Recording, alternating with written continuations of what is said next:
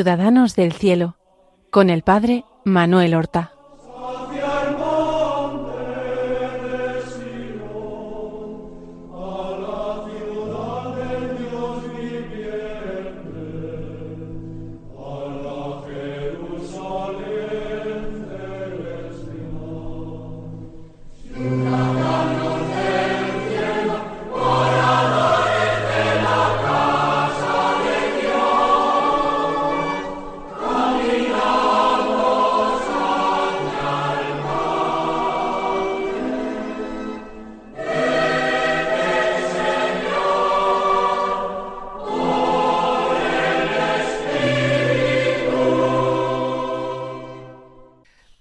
Buenos días, queridos oyentes de Radio María y seguidores del programa Ciudadanos del Cielo, al cual estamos dando comienzo en estos momentos.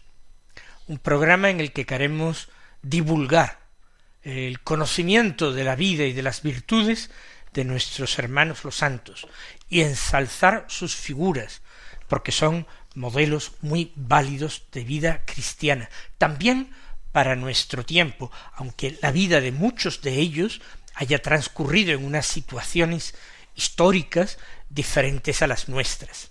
Y vamos presentando distintas figuras de santidad canonizada, de tiempos antiguos y de tiempos recientísimos, desde el siglo I de nuestra era hasta el siglo XXI en el cual nos encontramos. Vamos hoy a presentar un santo antiguo, porque vivió precisamente en el siglo primero de nuestra era y murió poco después de comenzar el siglo segundo. Por tanto, un santo muy cercano en el tiempo a nuestro Señor Jesucristo. Y un santo que por siglos ha pasado como modelo de mártires. Tan importante la figura de este santo que fue tomada como modelo y como referencia de otros importantes santos posteriores. Estoy hablando de un santo padre de la Iglesia. Estoy hablando de San Ignacio de Antioquía, una figura luminosa de la antigüedad, de cuya vida en aspectos concretos es oscura por el tiempo que ha transcurrido, pero por otra parte conocemos muchas cosas gracias a sus mismos escritos y también a las alusiones que hay a su figura en los escritos de otros padres de la Iglesia y de otras figuras de la Iglesia primitiva. Ignacio fue obispo de Antioquía, por eso nosotros le, llamamos siempre Ignacio de Antioquía para eh, destacarlo y diferenciarlo de quizás el más famoso que haya llevado el nombre de Ignacio, que es el de Loyola, nuestro paisano. Ignacio tuvo el sobrenombre de Teóforos. Él mismo se lo da en alguna de sus cartas, y Teóforo significa portador de Dios. Se conservan algunos relatos antiguos del martirio, pero lo que sí es cierto es que de los primeros años de su vida, de su infancia, de su formación, de su conocimiento de los apóstoles del Señor, no tenemos más que conjeturas o leyendas o noticias, no todo lo fiables históricamente que a nosotros nos encantaría. Fíjense, hay una leyenda en torno a su infancia que lo vincula con la misma figura de nuestro Señor Jesucristo, a quien él llegaría a conocer personalmente. ¿Sería esto posible? Sí sería posible, pero poco probable, porque sí conocemos el año de su martirio, y sabemos que ya era de una edad muy avanzada, pero hubiera tenido que ser de una edad verdaderamente avanzada para que esto hubiera sido posible. Pero no, no es inverosímil la leyenda eh, lo vincula a ese niño del que habla San Mateo en su Evangelio, en el capítulo 18. En una ocasión se acercan los discípulos a Jesús, preguntándole quién sería el más grande en el reino de los cielos. Entonces, recuerden ustedes, Jesús llamó a un niño, lo tendría allí cerca, lo puso en medio de sus apóstoles y les dijo, en verdad os digo, si no os hacéis como niños, no entraréis en el reino de los cielos. Y luego añadió algo precioso, algo muy bonito, por el que él se identificaba con aquel niño, porque dijo, quien recibiera a un niño como este, en mi nombre, es a mí a quien me recibe. Por tanto, insisto, se identificó él con aquel niño y aseguró que quien recibiera un niño como ese que había puesto en medio lo estaba recibiendo él. Pues bueno, eh, la leyenda consiste en que ese niño precisamente sería Ignacio, Ignacio Niño. Y realmente es un santo que se identificó totalmente con Jesús. Un santo padre de la iglesia importantísimo como San Juan Crisóstomo eh, llega a afirmar que nuestro santo Ignacio mm, convivió con los apóstoles. Pero esto evidentemente lo dice de oídas, recogiendo pues alguna leyenda.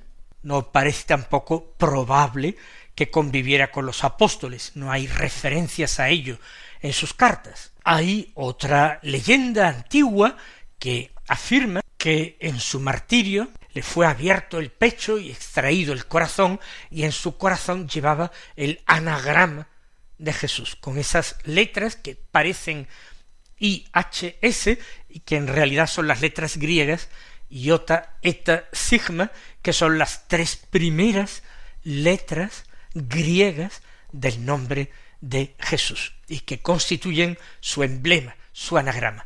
Es decir, amaba tanto al Señor, lo llevaba de tal manera en su corazón que llevaba impreso su nombre en el corazón, incluso físicamente.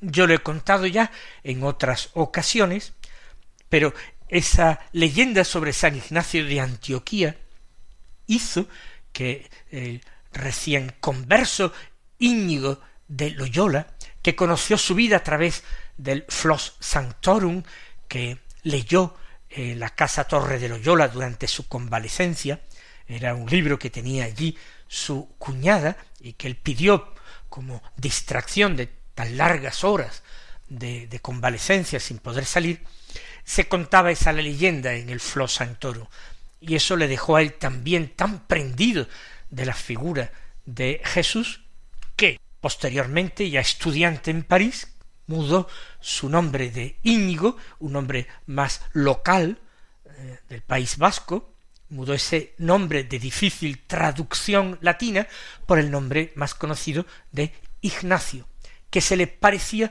y era de su devoción, y también quiso a la compañía que él fundó ponerle el nombre de Jesús, y además de tal manera se empeñó en ello, de tal manera que ese no fue objeto de discernimiento, eso lo tenía claro, y no permitía que nadie pensara en cambiar semejante nombre de Jesús. Bien, todo esto ah, son pues, leyendas, pero nos hablan de ese amor encendido a Jesús de Ignacio. Y les voy a dar dos anécdotas más para que vean que no es simplemente Jesús, sino también la Iglesia, la que le debe mucho, aparte de las cartas. Por una parte sabemos que en Antioquía, eh, la ciudad de cuya iglesia él fue obispo, fue el lugar donde por primera vez a los seguidores de Jesús se les llamó cristianos. Esto lo afirma San Lucas en el libro de los Hechos de los Apóstoles. Fue en Antioquía. Pero lo que quizás es menos conocido, porque no está en la Sagrada Escritura como lo anterior, es que la palabra católica aplicada a la Iglesia, el primero que la emplea es precisamente San Ignacio de Antioquía. De nuevo que fíjense de aquella antigua e importante cristiandad de Antioquía, uno de los cinco patriarcados que configuraban la Santa Iglesia de Jesucristo, uno de esos cinco patriarcados era Antioquía, de allí nos viene el nombre de cristianos y también por su obispo Ignacio también nos viene el nombre de católicos. Pero ya hemos dicho que mm, no podemos decir gran cosa de la juventud, de la infancia de Ignacio, ni siquiera si era procedente de la gentilidad o era de nacimiento judío. No lo sabemos. Lo que sí sabemos es que llegó a ser elegido en un determinado momento obispo de esta iglesia importantísima de Antioquía. Fíjense que propiamente el primer obispo de Antioquía había sido San Pedro. Hay tres iglesias que se arrogan el privilegio de ser iglesias petrinas, que tienen como primer obispo a San Pedro, la iglesia de Jerusalén, la iglesia de Antioquía y finalmente la iglesia de Roma. Y el primado corresponde a los obispos de Roma porque fue la última iglesia que presidió Pedro y una iglesia que fue testigo del derramamiento de sangre de Pedro, de su confesión de fe de Pedro, la iglesia romana.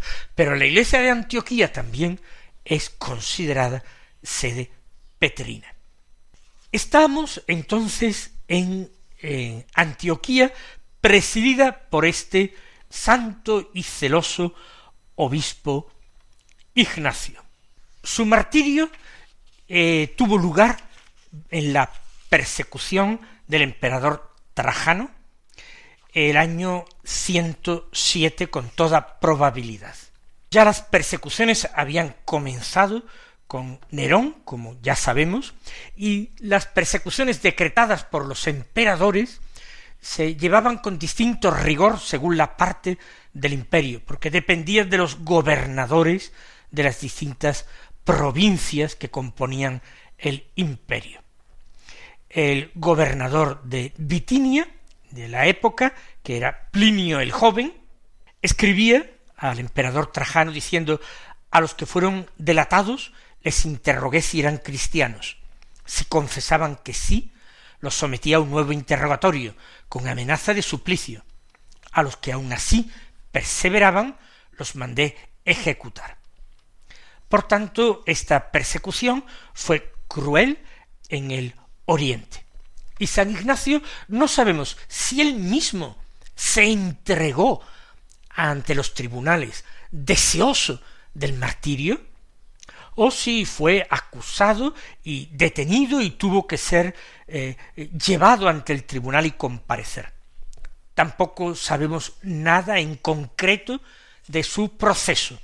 Sí sabemos que fue condenado a la muerte, concretamente a ser eh, devorado por las fieras en Roma.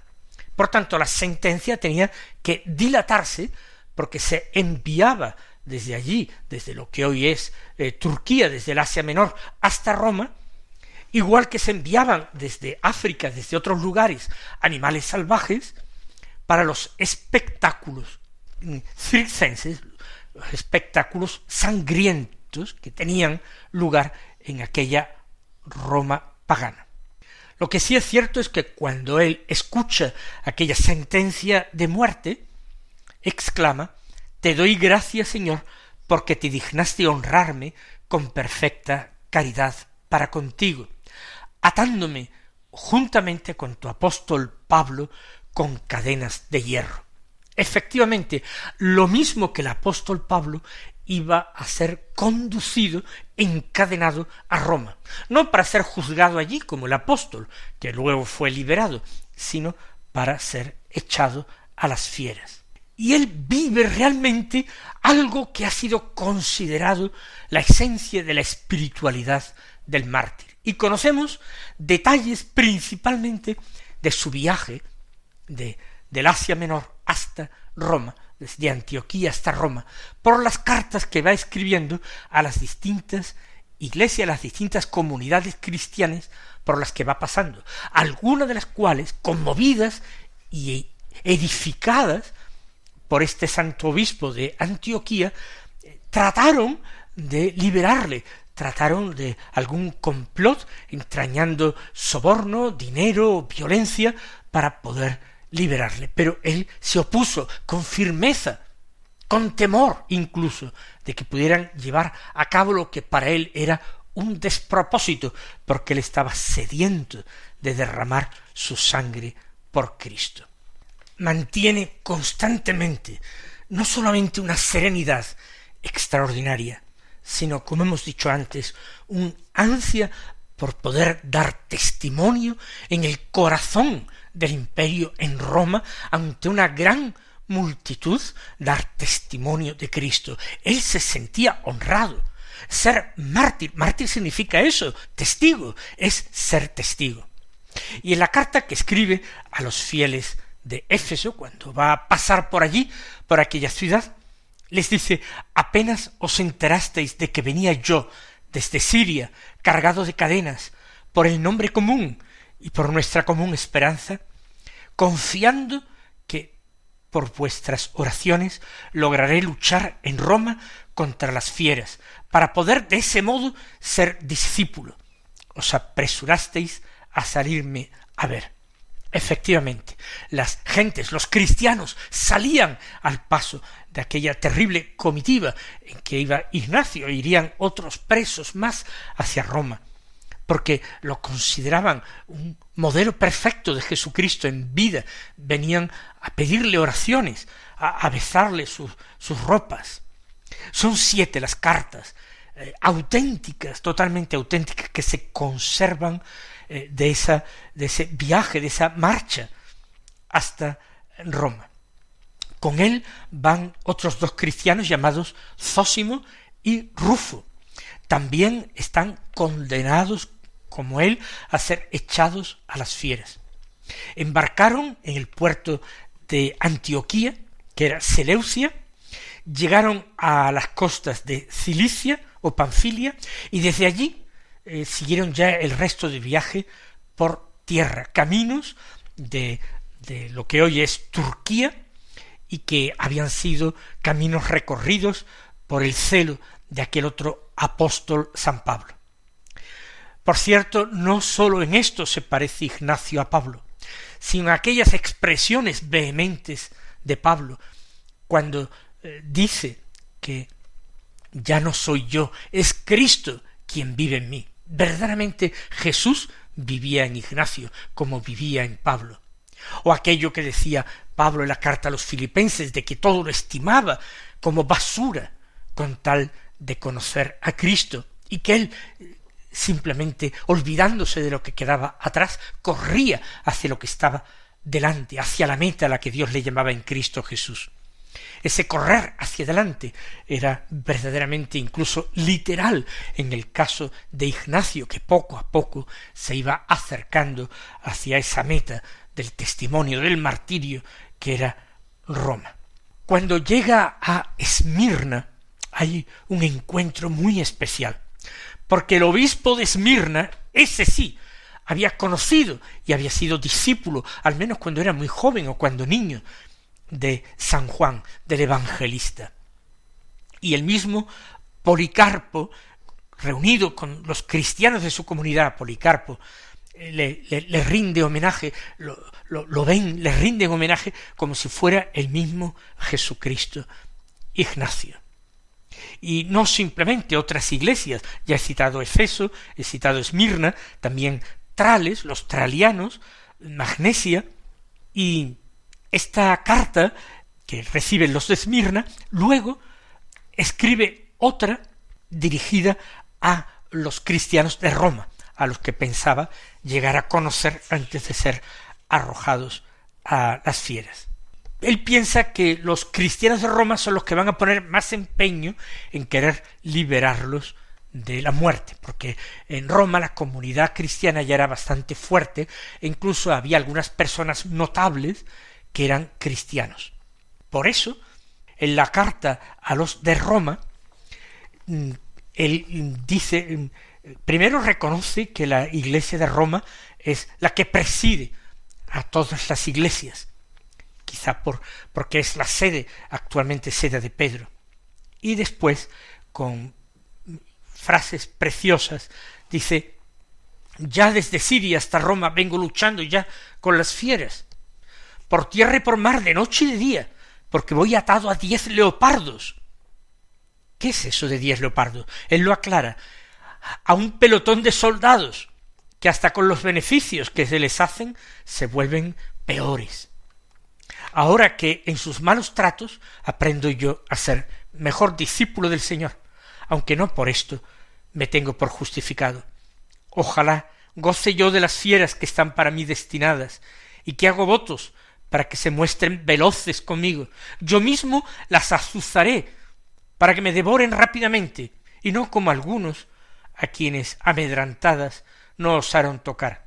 Y si ellas no quisieren, yo sé lo que me conviene, yo mismo las forzaré.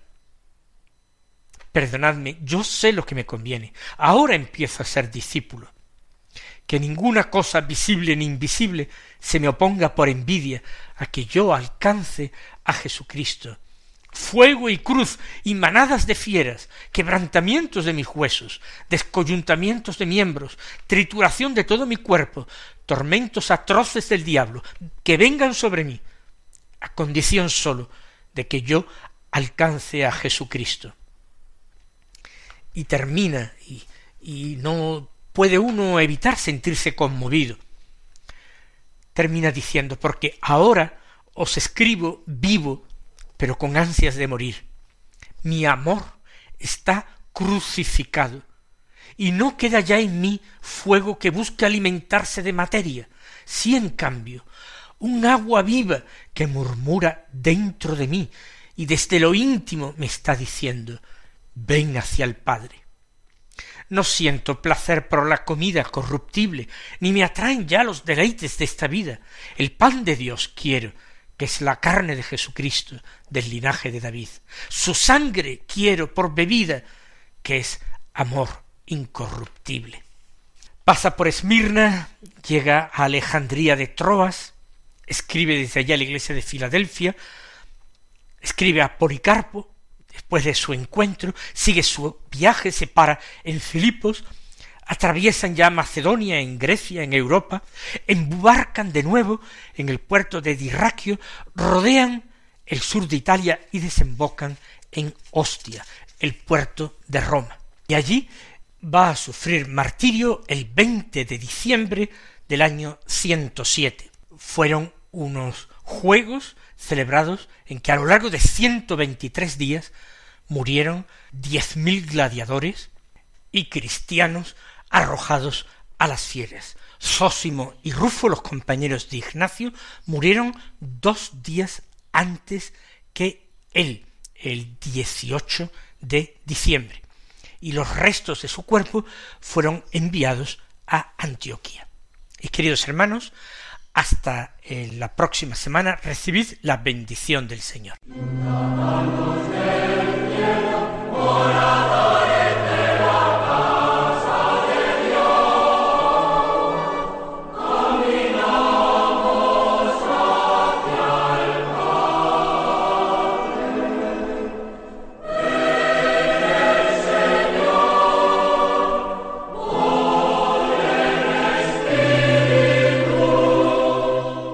Han escuchado en Radio María Ciudadanos del Cielo con el Padre Manuel Horta.